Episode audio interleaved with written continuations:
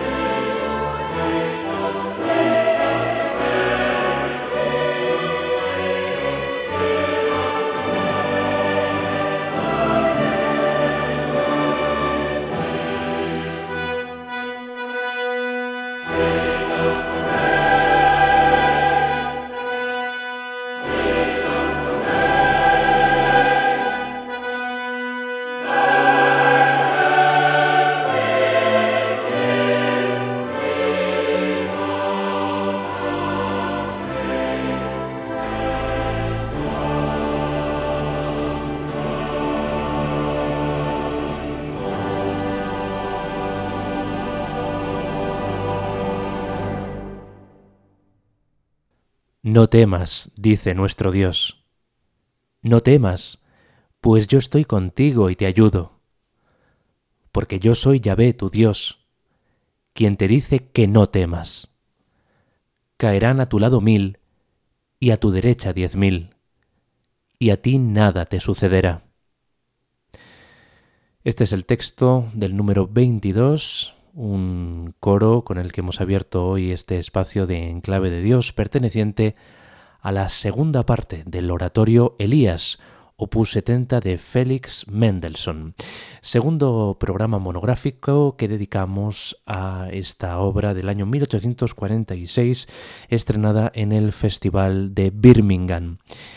Este festival que comisionó, que encargó a Mendelssohn un nuevo oratorio y un tema, el de el profeta Elías, que le estaba rondando la cabeza durante eh, años eh, atrás a Mendelssohn, desde que en 1836 eh, pues su amigo Klingemann, embajador en Londres, le hiciera un boceto de libreto que no llegó a terminar, ya lo contamos en el programa anterior, y que confiará posteriormente al teólogo Julius Subrin el encargo de adaptar al alemán el libreto a partir de los extractos del Antiguo Testamento.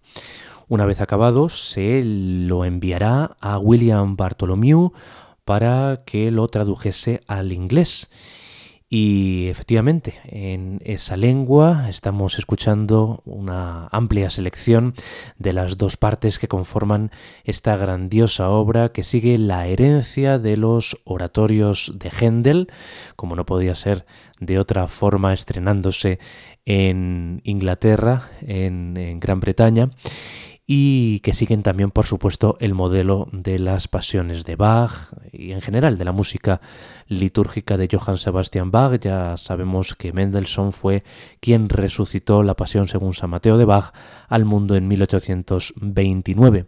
Aunque bueno, eh, la tradición del oratorio había quedado muy alta en las manos de Franz Joseph Haydn, pero Mendelssohn sigue menos ese modelo de Haydn que había eh, llegado a la cúspide, como decimos, con la creación y las estaciones, los dos grandes oratorios del compositor austríaco Haydn, pero Mendelssohn mira más al barroco, mira más a el Mesías de Händel y otros muchos más oratorios del compositor sajón nacionalizado británico.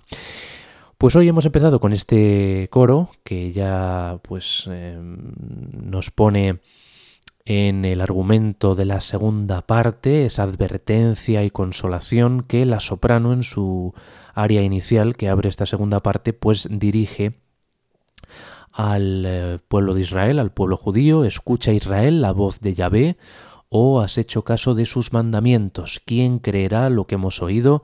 ¿A quién fue revelado el brazo de Yahvé?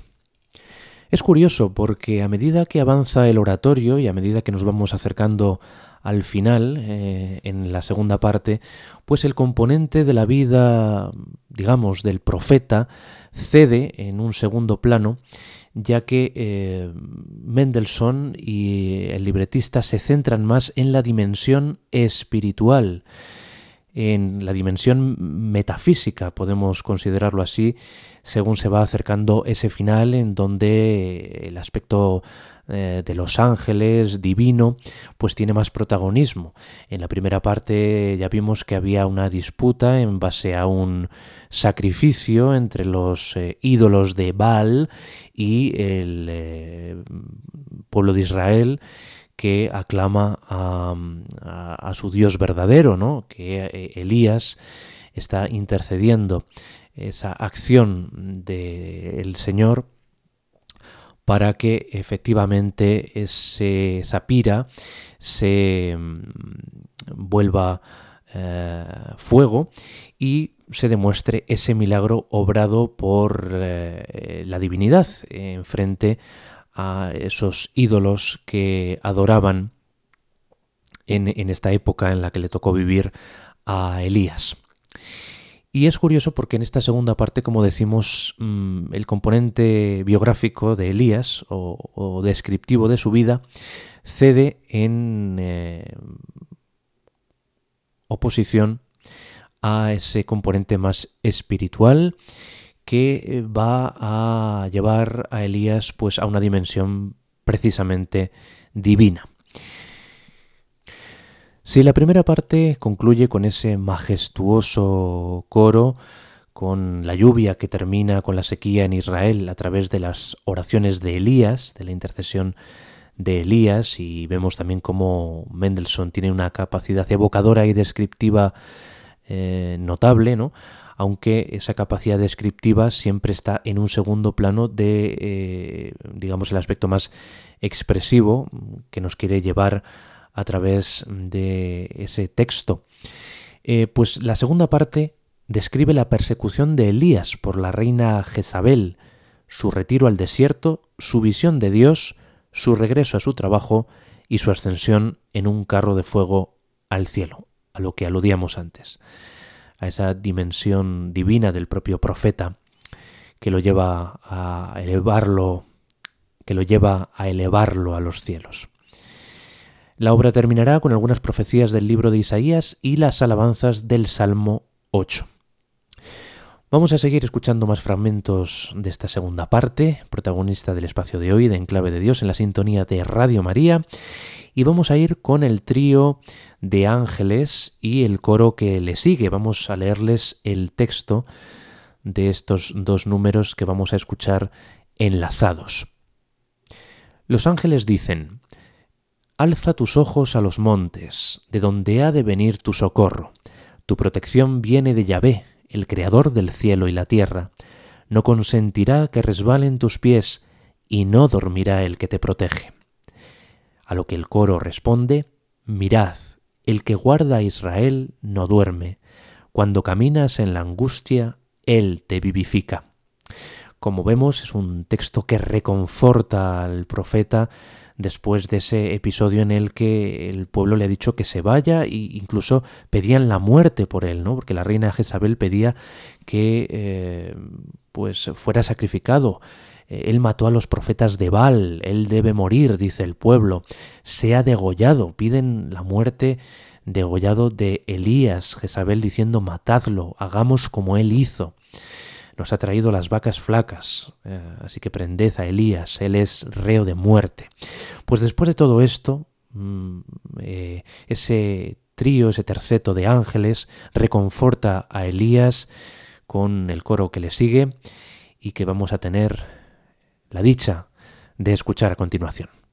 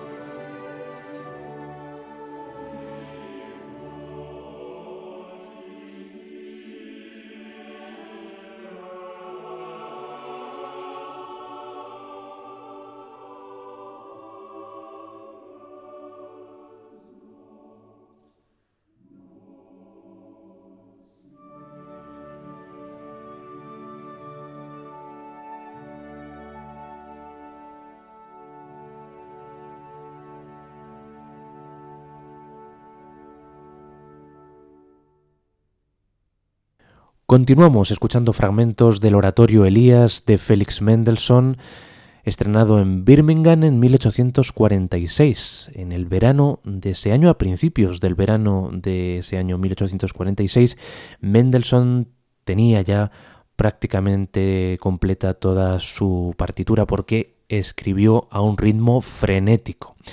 Cuando eh, pues efectivamente tuvo ya la disposición de su libretista, el teólogo Julius Schubrin, y de su traductor William Bartholomew.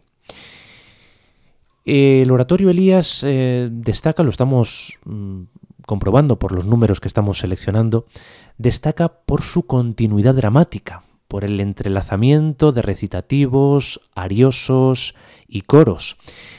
Y respecto a las arias de los solistas, del propio Elías, que es un barítono o un bajo, de Afdías eh, u Obadía, también se le conoce así a este personaje, es el tenor.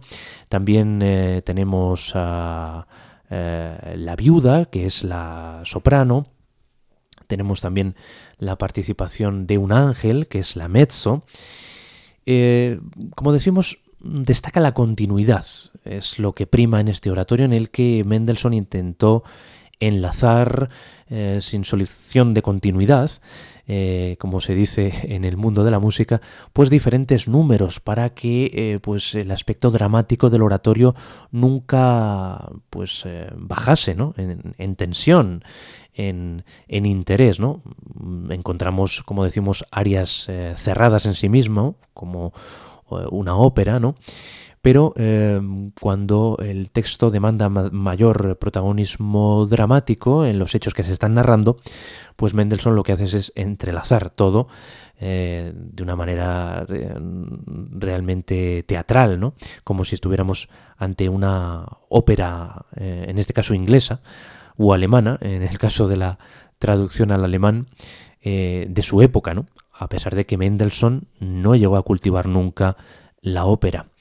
Eh, tenía ganas, pero no, no, no tuvo libretos que le proporcionaran para que eh, su creatividad y su originalidad pues se volcase ¿no? en una obra teatral, en una obra lírica, sino que nos dejó estas dos maravillas que son el Paulus, el Saint Paul o San Pablo, eh, que nos narra la vida de, del apóstol San Pablo, efectivamente, del año 1836, y este eh, Elías de 1846, a pesar de que también existe otro oratorio inconcluso de Mendelssohn, que es el oratorio Christus, ¿sí?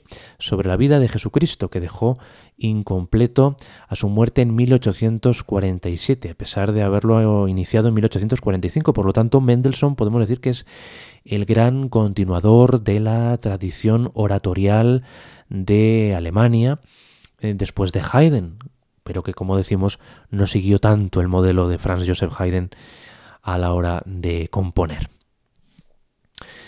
Seguimos y vamos a hacerlo ahora con nuevos fragmentos de esta segunda parte. Vamos a escuchar ahora entrelazados varios de ellos, en este caso un nuevo coro que lleva este escueto texto. Quien resiste hasta el final será salvado.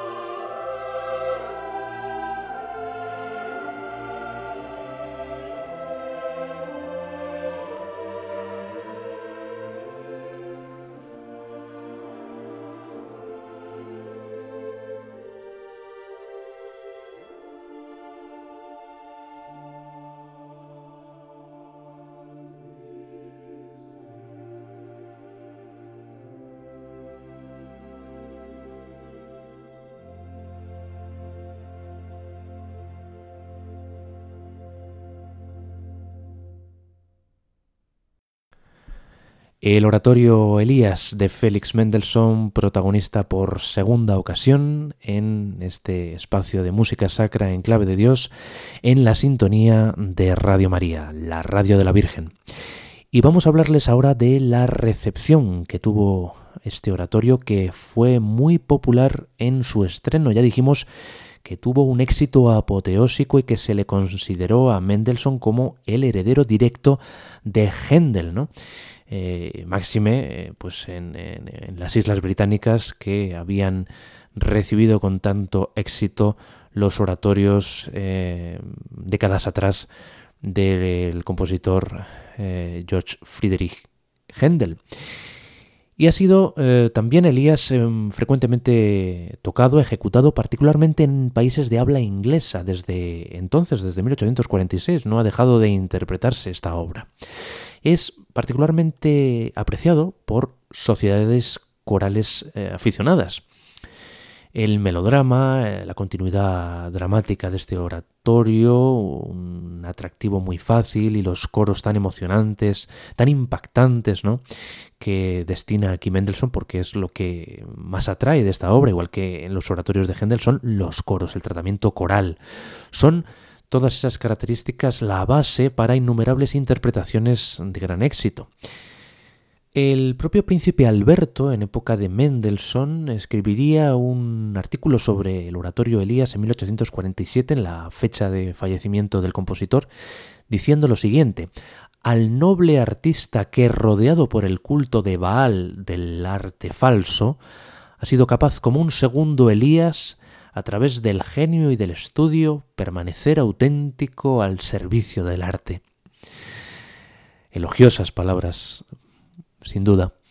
Algunos críticos, sin embargo, han tratado la obra muy severamente, han enfatizado su punto de vista convencional y su prudente estilo musical, heredado del pasado, del barroco. George Bernard Shaw escribió, No soporté la interpretación del miércoles hasta la última nota, un acto de devoción profesional que no formaba parte de mi plan para la noche.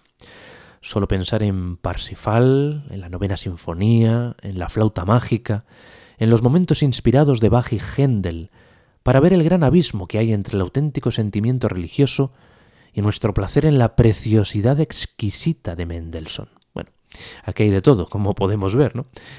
hay un poco de crítica ácida ¿no? a, este oratorio de Mendelssohn con el estilo propio de Bernard Shaw. Vamos a escuchar a continuación un nuevo coro. Vamos a leerles el texto, que es el siguiente. Vio pasar a Yahvé, y un viento poderoso que rompía los montes y quebraba las piedras pasó delante de él. Pero Yahvé no estaba en el viento. Vio pasar a Yahvé, y la tierra tembló, y el mar rugió, pero Yahvé no estaba en el terremoto. Tras el terremoto vino un fuego, pero Yahvé no estaba en el fuego. Y tras el fuego vino un ligero y suave susurro, y en el susurro vino Yahvé. Se van ustedes a dar cuenta que este número 34 del oratorio Elías tiene un tratamiento muy parecido a los coros de Händel, ¿no? y que aquí hay una gran capacidad descriptiva, evocadora de la naturaleza, ¿no? porque nos habla del viento poderoso, de la tierra que tiembla, del mar que ruge, de un terremoto, ¿no? Y de una suave y ligera brisa. Pues todo eso lo eh, introduce aquí, lo plasma aquí Mendelssohn con una riqueza de detalles maravillosa, con el apoyo de la orquesta, por supuesto, porque estoy acordándome ahora, por ejemplo, de la tercera sinfonía, la sinfonía escocesa, donde en el primer movimiento pues nos describe también eh, episódicamente una pequeña tormenta, las ventiscas ¿no? de, de la tempestad. Pues aquí de nuevo encontramos algo de todo eso que es el espíritu romántico también, ¿no? De las tempestades, de ese imaginario romántico que aquí está puesto al servicio de el texto del Antiguo Testamento que nos narra, en este caso, la aparición de Dios y ya la próxima ascensión de Elías.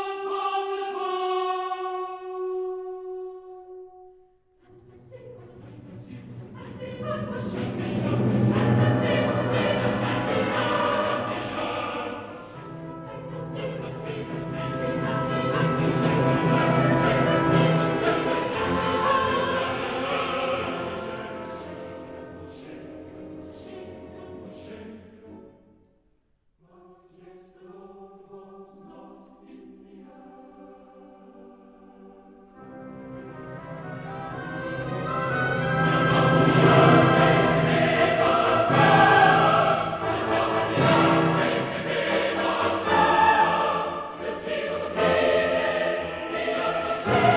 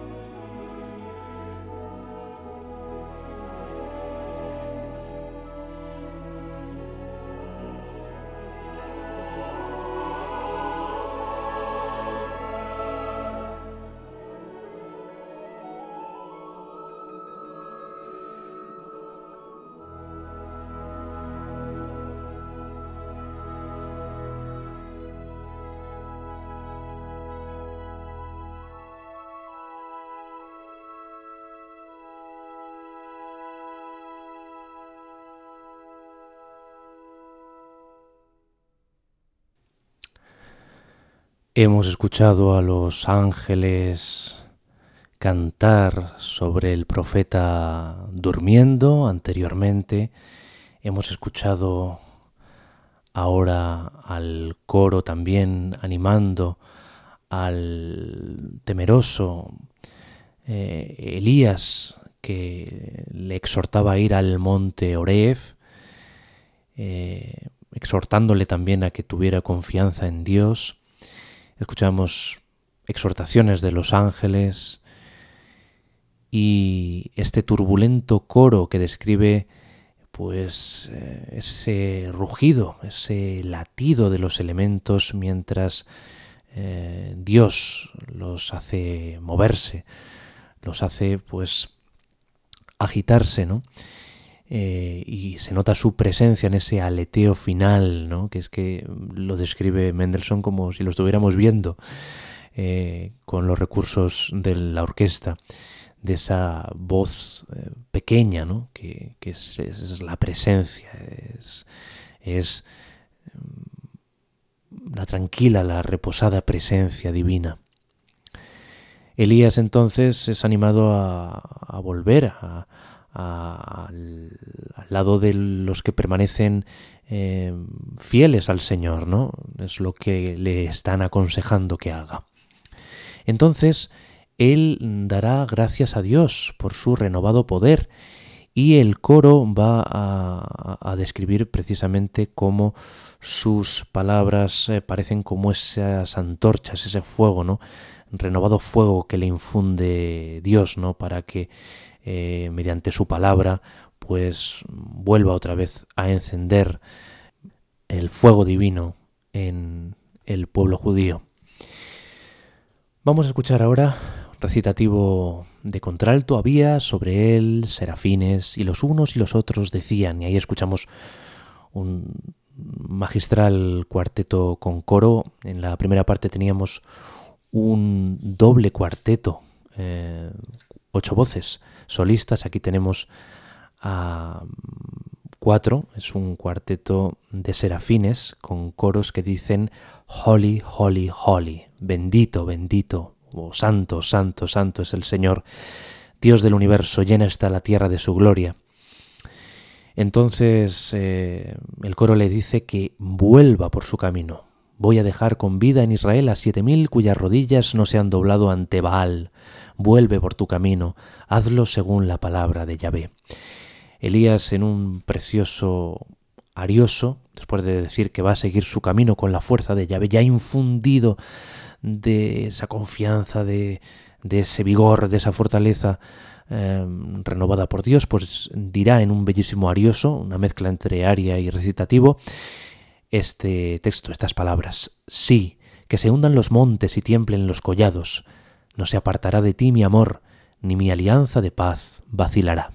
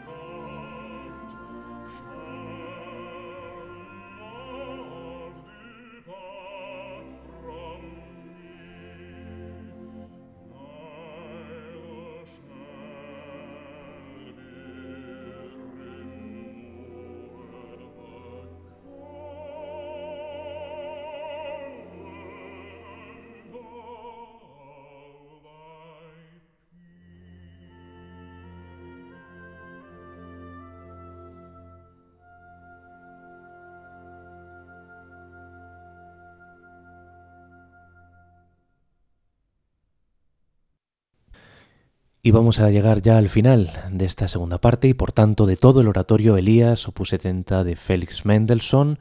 Es un coro, un cuarteto y otro coro final espléndido con el que termina la composición. Ese cuarteto está encomendado a la soprano, a la contralto, al tenor y al bajo. El coro nos dice, pero alguien se despierta a medianoche y viene al amanecer, predicará el nombre de Yahvé y pasará por encima de los poderosos. Él es su siervo, su elegido, en quien ha puesto su espíritu. Sobre él reposará el espíritu de Yahvé, espíritu de sabiduría y de inteligencia, espíritu de entendimiento y de temor a Dios. Espíritu de entendimiento y de temor de Dios. Pero alguien se despierta a medianoche y viene al amanecer.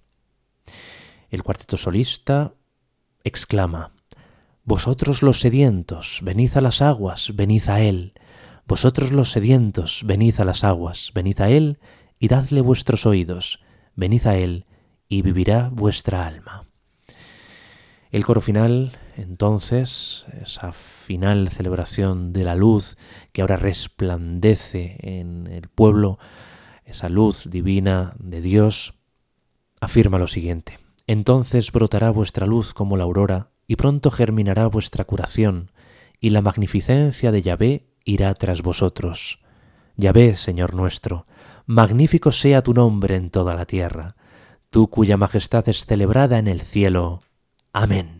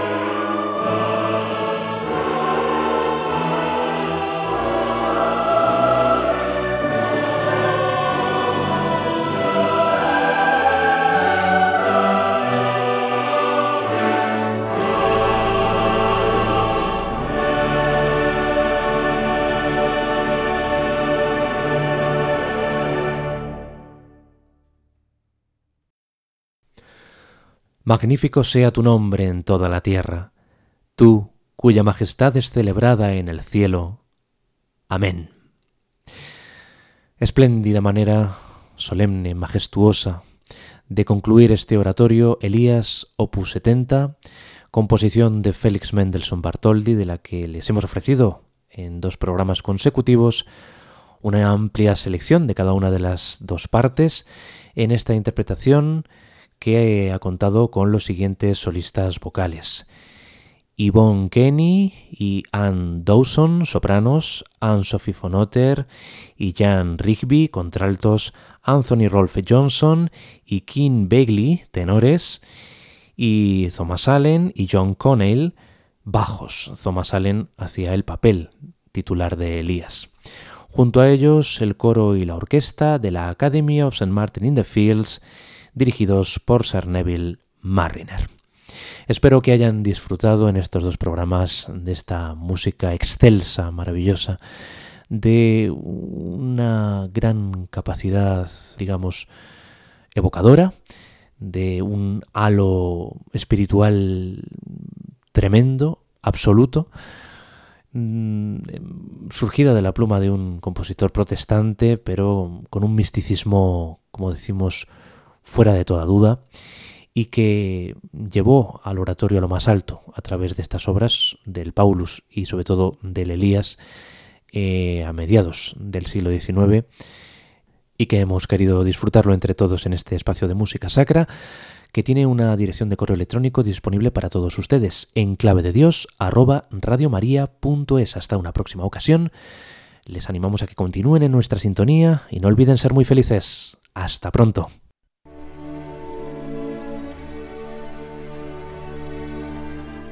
Y así termina En Clave de Dios con Germán García Tomás.